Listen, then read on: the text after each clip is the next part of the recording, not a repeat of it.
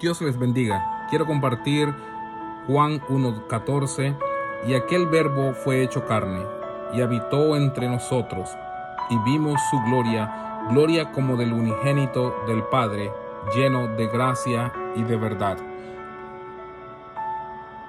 La palabra verbo viene del original griego logos y significa las palabras que son habladas, cuentas o motivo, o también significa Jesús mismo.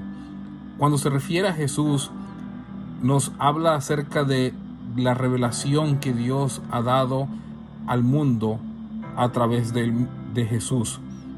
También nos también tiene la idea de que Jesús es la voz de Dios que comunica toda su sabiduría. Aquel verbo fue hecho carne y habitó.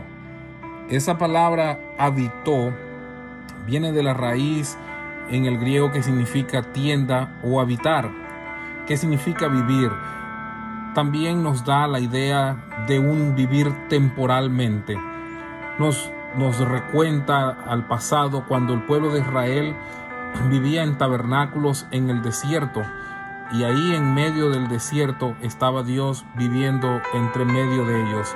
Ahora Jesús viene y habita y vive en el medio del pueblo en el Nuevo Testamento. Aquel verbo fue hecho carne y habitó entre nosotros y vimos su gloria, gloria como del unigénito del Padre. Esa palabra unigénito significa único hijo, pero también da la sugerencia de que de que no de que no solamente es el único hijo en el sentido de que cuando Abraham tuvo a su hijo Isaac se le llamó unigénito, pero Abraham tuvo otros hijos más. Entonces, Dios ha tenido o tiene a todos nosotros que somos sus hijos. En Juan 1.12 dice, mas a todos los que le recibieron, a los que creen en su nombre, les dio potestad de ser hechos hijos de Dios. Pero nos enseña un poquito más acerca de que Jesús es el único, único porque ha existido con Dios desde la eternidad, único porque Él mismo es Dios. Una vez más, y aquel verbo fue hecho carne. Aquel, aquella palabra vino aquí y habitó entre nosotros. Estuvo con nosotros.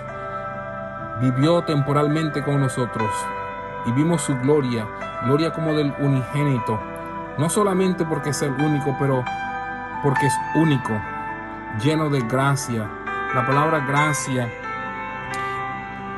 la palabra gracia en el, en el, en el original nos, nos, habla acerca de, de, su, de cuán gratificante Él es, de qué divino Él es, aceptable, de qué tan lleno de placer y dulzura Él es el Señor Jesucristo y lleno de verdad. Espero que estos, este pasaje les sea de bendición y que podamos entender que ese Hijo de Dios, ese verbo hecho carne, Jesús es Dios y ha venido y habitado entre nosotros para que podamos tener la salvación de nuestro Dios.